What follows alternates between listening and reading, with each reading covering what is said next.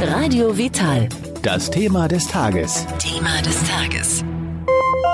Der folgende Beitrag wird präsentiert von Vivani. Schokoladenkunst in feinster Bioqualität. Einfach zurücklehnen, zuhören und genießen. Zum Tagesthema begrüßt Sie Michael Kiesewetter. Vor kurzem waren wir unterwegs im Immanuel Krankenhaus in Berlin am Wannsee. Dort haben wir Dr. Med Rainer Stange getroffen. Er ist Internist und Experte für Naturheilverfahren und physikalische Therapie Außerdem ist er Diplom-Physiker. Er arbeitet bereits seit 1984 als Arzt im Bereich Naturheilkunde. Seit 2001 gehört er der Abteilung Naturheilkunde des Immanuel Krankenhauses Berlin an. Von 2009 bis 2017 als leitender Arzt. Er war auch im Rahmen der Hochschulambulanz am Standort Wannsee tätig und forscht aktuell als wissenschaftlicher Mitarbeiter im Rahmen der Stiftungsprofessur für klinische Naturheilkunde am Institut für Sozialmedizin, Epidemiologie und Gesundheitsökonomie der Charité Universitätsmedizin Berlin. Ich habe mit ihm über das Thema chronische Darmentzündungen gesprochen und wollte zunächst einmal wissen, was das denn genau eigentlich ist. Die sind Gott sei Dank genau definiert und auch sehr sicher diagnostizierbar. Also alle Personen, die über einen längeren Zeitraum an Durchfällen, Bauchschmerzen, vielleicht sogar Gewichtsabnahme, Blutarmut leiden, die sollten sich diesbezüglich untersuchen lassen durch Spiegelungen und Gewinnungen von Proben. Das lässt sich sicher diagnostizieren. Es gibt drei Typen von dieser Erkrankung, die genau umschrieben sind. Wir schätzen, dass so etwa 330.000 Bundesbürger von so etwas befallen sind. Also das ist eine ganz schön stolze Zahl, oder? Ja, ist in der Medizin eher noch eine seltenere Erkrankung, Gott sei Dank. Es gibt natürlich eine heftige Diskussion über eine mögliche Zunahme der Häufigkeit, gerade beim Morbus Crohn, ob Umweltfaktoren, Ernährung, Stress, was immer da geeignet sind, die häufiger auftreten zu lassen. Ich bin mir da nicht so ganz sicher. Ich halte das nicht für erwiesen zurzeit. Was sagen Sie, also was ist Ihre Meinung? Woher kann das kommen? Das ist eine sehr gute Frage. Äh, es gibt ähm, sehr kluge Leute, die sagen, dass es bei Virchow, der ja fast alle Krankheiten, die wir so kennen, beschrieben hat, durch seine emsige Untersuchung von Leichen, kommt nicht annähernd so etwas vor. Der erste Begriff Morbus Crohn ist ja erst äh, 1920 geprägt worden, also lange nach Virchows Tod. Aber auch die Beschreibung, die sehr eindrucksvoll ist, der Gedärme, findet man bei Virchow nicht als einem der wichtigsten Pathologen seiner Zeit. Daraus könnte man schließen, dass das vielleicht noch gar nicht aufgetreten ist damals bei seinen Tausenden von Sektionen, die er halt machen lassen oder selber gemacht hat. Das ist sehr interessant. Ähm, umgekehrt gibt es jedoch bei einigen dieser Erkrankungen auch eine starke genetische Mitbestimmung, also eine Häufung in Familien äh, oder unter Geschwistern und so weiter, so dass man eigentlich denken konnte, das müsste es auch schon früher gegeben haben. Aber die Genetik ist eben sehr flexibel. Sie ist eine Basis für viele Erkrankungen, aber eben nicht der einzige Faktor. Es bedarf oft zusätzlicher auslösender Mechanismen. Hierzu kommt zum Beispiel für den Morbus Crohn das Rauchen äh, in Betracht. Rauchen ist ungünstig bei Morbus Crohn, kann einen Schub begünstigen, kann die Erstmanifestation begünstigen. Und es kommen natürlich auch schwere Magen-Darm-Infekte in Betracht, wie wir sie häufig gerade als Touristen äh, weltweit unbeabsichtigt uns irgendwo einfangen. Das sind begünstigende Momente, aber sicher ist das alles nicht. Diese Sachen, die Sie, was Sie gerade genannt haben, da gehörte auch die Ernährung äh, kurz mit dazu. Hat es auch was damit zu tun, wenn ich mich, ich sag mal, jetzt eher ungesund ernähre, also jeden Tag Fleisch und Pommes frites und Mayonnaise und solche Dinge zu mir nehme, kann ich da so, eine, so, ein, so ein Syndrom auch begünstigen? Das ist sehr oft untersucht worden. Natürlich ist für mich auch nicht ganz schlüssig. Äh, ein bekanntes Beispiel ist eine jüdische Bevölkerung, also in Israel selber, wo man äh, sozusagen sehr geschlossen äh, auch die jüdischen Essensrituale befolgt oder in einer großen Anteil der Bevölkerung. Dort sind chronisch entzündliche Darmerkrankungen extrem häufig.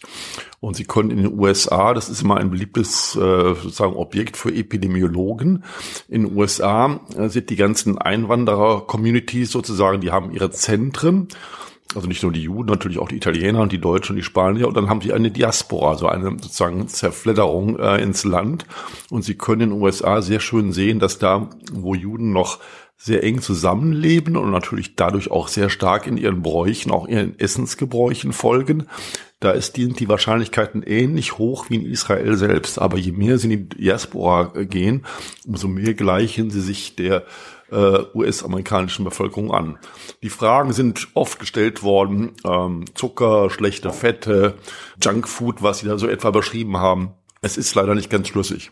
Aber wenn ich, also kommen wir, wenn ich so eine, so eine Krankheit habe oder wenn ich zum Arzt komme mit dieser Krankheit, da gibt es ja bestimmt äh, Medikamente der Pharmaindustrie, aber ich kann bestimmt auch noch andere Dinge machen. Ich habe etwas über die Myrrhe gehört und, und, und gelesen natürlich auch. Ja, die Myrrhe hat äh, entzündungshemmende Eigenschaften, auch sogenannte adstringierende, also sie bindet Stoffe, die im Magen-Darm-Trakt die Schleimhäute reizen. Das können übrigens sehr viele Stoffe. Und die ist ein Bestandteil eines Kombinationspräparates, das wir gerne einsetzen. Äh, aber grundsätzlich muss man sagen, dass alle naturheilkundlichen Methoden alleine nicht so kräftig, so stark, so wirksam sind, dass sie eine schwere, schwer sich manifestierende chronisch entzündliche Darmerkrankung in den Griff kriegen würden. Man braucht in der Regel mehrere Ansätze. Man muss bei der Ernährung äh, darauf achten, dass diese Ernährung vertragen wird. Das ist gerade beim Crohn, Morbus Crohn, ein Problem, weil er den Dünndarm und sogar den Magen betreffen kann. Also die Abschnitte, wo der erste Kontakt mit den Nahrungsmitteln stattfindet, äh, bei der Colitis ulcerosa, die im Dickdarm sich abspielt, ist es nicht ganz so dramatisch, weil hier ja das meiste, was aus der Nahrung in den Körper aufgenommen werden sollte, bereits verdaut ist. Und hier geht es darum, sozusagen den Stuhl einzudicken und Flüssigkeits- und Salzverlust äh, zu meiden. Das gelingt dann eben nicht, weil da eben Durchfälle entstehen. Aber äh, die wichtigen Stoffe, Eisen, Energielieferanten, Vitamine und so weiter, sind dann schon meist im Körper drin. Das ist beim Crohn nicht der Fall. Beim Crohn haben sie oft Mangelzustände deswegen. Und die muss man neben Supplementen, also neben praktisch Medikamenten, auch versuchen, durch günstige Nahrung auszugleichen. Gleichzeitig natürlich die Nahrung so zu gestalten, dass sie gut verdaut werden kann, dass die Anforderungen an das Verdauungssystem nicht ganz so hoch sind. Ist denn ähm, zum Beispiel eine vegetarische Ernährung günstiger für mich, für meinen Körper, beziehungsweise für, wenn ich diese Symptome habe? Kann man auch nicht sicher sagen. Äh, es ist auch hier vieles versucht worden äh, insbesondere bezüglich der Fettsäuren, ähm, dass mittelkettige Fettsäuren etwas günstiger sind bei Morbus Crohn. Das hat man lange geglaubt. Das ist dann auch teilweise wieder nicht geglaubt worden. Also der, der Einfluss ist nicht ganz so dramatisch. Trotzdem empfehlen wir sie immer. Wir empfehlen also gut verdauliche, eher mittelkettige Fettsäuren. Das muss die Ernährungsberaterin in Lebensmittel umsetzen und nicht nur in sozusagen chemische Handlungsanleitungen. Das ist ihre Aufgabe. Und darüber hinaus ist natürlich auch die Komplexität der Kohlenhydrate zu beachten. In, in der Ernährung, die wir landläufig für vorteilhaft äh, erachten, sind die Kohlenhydrate komplex, also als große Moleküle, deren Aufschlüsselung äh, den Körper ein bisschen Arbeit kostet, ja, die natürlich zusätzlich für die Darmflora ein gutes Substrat an äh, Nährstoffangebot sind. Bei chronischen entzündlichen Darmerkrankungen haben wir es eben in der Regel mit einer beschleunigten Passage durch den Magen-Darm-Trakt zu tun. Da muss man sehr achten. Unter Umständen ist es hier ratsam, eher weniger komplexe Kohlenhydrate zu nehmen. Und grundsätzlich, das macht das gar nicht einfacher, sind es ja schubweise verlaufende Erkrankungen. Das heißt, die Patienten haben manchmal zwei Jahre völlige Ruhe und dann wieder acht Wochen die Hölle auf gut Deutsch, ja. Und es ist natürlich klar, dass ich in diesen Phasen sehr verschiedene Ernährungsregimes befolgen sollte. Also es gibt da kein einheitliches. Und das ist eben auch die schwierige Aufgabe, aber wichtige Aufgabe für die Ernährungsberaterin, ihren Crohn- oder Colitis-Patienten möglichst lange zu begleiten. Wie ist es denn? Sie haben Kohlenhydrate genannt. Man hört ja oft auch Low Carb, No Carb. Ist das, wäre das hilfreich? Das kann hilfreich sein. Ja, dadurch setzen Sie natürlich Verdauungsanforderungen sehr stark zurück. Die Kohlenhydrate sind für Blähungen verantwortlich. Sie sind natürlich auch in gewisser Weise für das Stuhlvolumen, die nicht resorbierbaren Kohlenhydrate verantwortlich. Also letztlich stellen sie harte Anforderungen an den Verdauungstrakt. Sehr gut resorbierbare Fette, Dagegen steigen relativ wenige. Aber auch da gibt es Probleme manchmal, weil die Darmpassage eventuell zu schnell ist. Wenn dann die Fette in den Dickdarm gelangen, dann sind sie dort völlig unerwünscht und führen genauso zu Durchfällen. Also es ist, es ist nicht ganz einfach. Wir machen in der Regel auch eine Rückstandsanalyse aus dem Stuhl. Die war früher sehr populär, ist inzwischen leider, verstehe es gar nicht, ein bisschen unpopulär geworden. Also wir untersuchen im Stuhl, wie viel unverdauliche Kohlenhydrate, Fette und Eiweiße sogar dort vorhanden sind, um daraus die sogenannte Malabsorption, also die ungenügende Aufnahme von wichtigen Stoffen aus der Ernährung quantitativ zu erfassen. Sie haben es äh, auch gerade eben gesagt, bei dieser äh, Art von Krankheit muss ich Medikamente nehmen. Aber wir haben gerade über die Myrrhe gesprochen. Da gibt es ja ein Medikament, also Myrinil, das ist äh, frei verkäuflich. Da, da äh, befindet sich auch noch Kamille und Kaffeekohle drin. Das kann man zur Unterstützung einsetzen. Ja, das frei verkäuflich ist ja so ein bisschen in der Logik unserer Arzneimittelgesetzgebung. Also alles, was gut verträglich ist, ist rezeptfrei und damit quasi frei verkäuflich.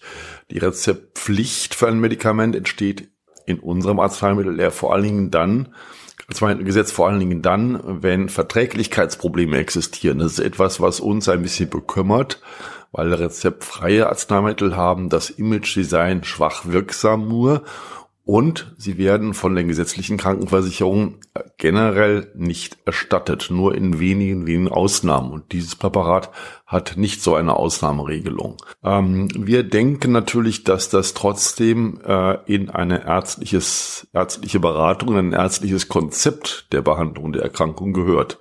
Wir haben in der Studie, die Sie ja auch kennen, zeigen können, dass über ein Jahr lang äh, diese Behandlung mit dem Myrenil fast so gut war wie das Standard Langzeittherapeutikum Mesalazin, so heißt der Wirkstoff, der weltweit von Hunderttausenden, vermutlich mehreren Millionen Menschen mit chronisch entzündlichen Darmerkrankungen eingenommen worden ist.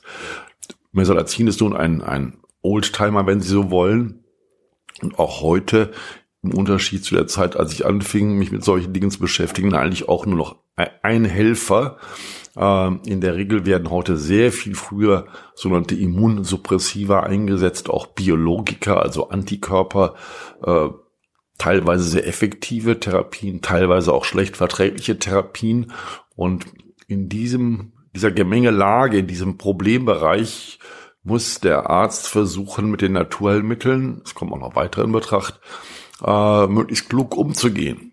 Die Patienten, die zu uns kommen, äh, haben meistens schon viel hinter sich, mit mehr oder weniger Erfolg, mit mehr oder weniger guter Verträglichkeit und brauchen jetzt irgendwie eine neue Lösung und erwarten dann, wenn sie sich dazu entscheiden, sehr viel von Naturheilmitteln. Das ist im Prinzip sehr ehrenvoll, aber es stellt auch eine große Aufgabe. Und da muss man manchmal sagen, naja, äh, wir werden das damit allein möglicherweise nicht hinkriegen, aber wir fangen jetzt mal so an und wir bleiben bitte im engen Kontakt, damit sie auch notfalls nichts anderes verpassen. Von den anderen äh, Medikamenten gibt es Weihrauch zu erwähnen, Kurkuma, die Gelbwurz und sogar noch einige weitere, die ich jetzt äh, deshalb äh, nicht erwähne, weil sie eigentlich bei uns sehr selten eingesetzt werden. Aber diese drei sind also mit dem äh, Myrinil, dem myrrhehaltigen Präparat, die häufigsten aber ich muss mir dann auch im Klaren sein, dass diese Behandlung, also diese etwas natürlichere Behandlung, nenne ich sie jetzt einfach mal, auch durchaus äh, länger dauert und die, da muss ich auch dranbleiben. Naja, länger dauern tut's immer bei chronisch entzündlichen Darmerkrankungen. Ne? Das wissen die meisten Patienten nach ein, zwei, drei Jahren Leidensgeschichte schon, dass es nicht alles so schnell wieder verschwindet. Ne? Von daher äh, entscheidend ist die Kontrolle. Ja, wie kriegt man Kontrolle über das Geschehen, sodass der Patient wirklich zufrieden ist. Ja. Und äh, da bin ich Pragmatiker, also ich versuche so viel wie möglich von dem einzusetzen, äh, was ich dafür sinnvoll halte aus unserem Bereich, aber ich muss immer die Erfolgskontrollen haben. Und wenn der Erfolg nicht ausreichend da ist, dann muss eben noch etwas dazu. Man darf nicht Dinge sozusagen einnehmen oder praktizieren nur ihres guten Rufes wegen. Man muss im Einzelfall eigentlich immer wirklich hart den Erfolg abfragen. Haben Sie ähm, etwas, was ich vorbeugend tun kann? Also äh, gibt es da etwas, was ich für mich selber tun kann, um, um gar nicht erst so weit zu kommen? Ja, das ist natürlich, sind die auch die Themen, die uns sehr interessieren, also Lebensstilfragen. Gut, äh, beim Rauchen ist es ganz komisch. Ähm, ein Kronenerkrankter sollte, wenn er raucht, das Rauchen aufhören. Das lässt die Therapie seiner Krankheit auf lange Sicht wesentlich leichter gestalten. Bei der Colitis gibt es das merkwürdige Phänomen, für mich ziemlich einmalig in der Medizin, dass manche Colitis ulcerosa Erkrankte, die in der Erkrankung in einer ruhigen Phase aufgehört haben zu rauchen, warum immer, dann auf einmal einen schweren Schub kriegen. Das Phänomen ist seit vielen Jahren bekannt. Das ist auch zweifelsfrei wahr. Ja, richtig erklären kann man das sich noch nicht. Und der Umkehrschluss, dass man eigentlich als Colitis-Kranker rauchen sollte, um die Krankheit in den Griff zu kriegen, der stimmt nicht. Ja, das ist also ein bisschen kompliziert. Dann gibt's natürlich ähm, die ganzen Dinge Belastbarkeit, der berühmte Stress, körperliche Aktivität, Sport. Hier muss man auch sehr individuell entscheiden. Es gibt einige Studien, äh, die auch unsere Essener Kollegen zum Beispiel gemacht haben, die gezeigt haben, dass man mit bestimmten Körper-Geist-Übungen, äh, also mit dem, was heute da so normalerweise praktiziert wird, Yoga, MBSR, äh, andere Formen der Atem- und Körpertherapien, dass sie damit eine gewisse Kontrolle erreichen, aber auch nicht bei jedem. Ne? Sie, derzeit, wenn sie sehr erfahren sind in dem Metier und viele solcher Patienten kennen, kriegen sie einen Riecher dafür, wer da eigentlich einen Nachholbedarf hat. Dann ist ja das Darmmikrobiom in letzter Zeit an vielen Stellen sehr populär geworden. Ähm, hier darf man interessanterweise anmerken, dass in der Naturheilkunde die Behandlung mit Bakterienpräparaten auch von chronisch entzündlichen Darmerkrankungen schon lange zum Inventar gehören.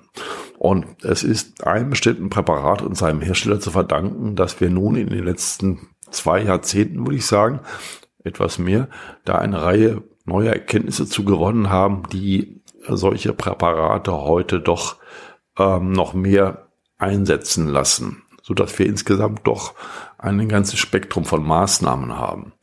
Äh, ich empfehle immer Patienten, äh, sich neben ihrem Gastroenterologen an eine Einrichtung wie uns oder einen äh, niedergelassenen Arzt anzubinden und natürlich überall für Transparenz zu sorgen, dass alle von allen Maßnahmen und Meinungen wissen, so dass wir letztlich kooperativ hier, wir nennen das ja manchmal auch integrative Medizin, ähm, dass wir also hier kooperativ mit Naturheilmitteln, unkonventionellen Methoden jedweder Art äh, und natürlich konventionellen Therapien, die gerade bei den chronischen entzündlichen Darmerkrankungen meines Erachtens irgendwo unerlässlich sind, ob sie immer und jederzeit in 20, 30, 40 Jahren solche langen Krankheitsdauern haben wir ja bei Patienten, die im 20. Lebensjahr erkranken, ob sie immer dabei sein müssen, das glaube ich nicht. Ja, also ich denke, wir haben hier alle genug zu tun und äh, genug Betätigung, um in diese Langzeitverläufe doch letztlich etwas Grund reinzukriegen, also mehr Lebensqualität, bessere körperliche Verfassung,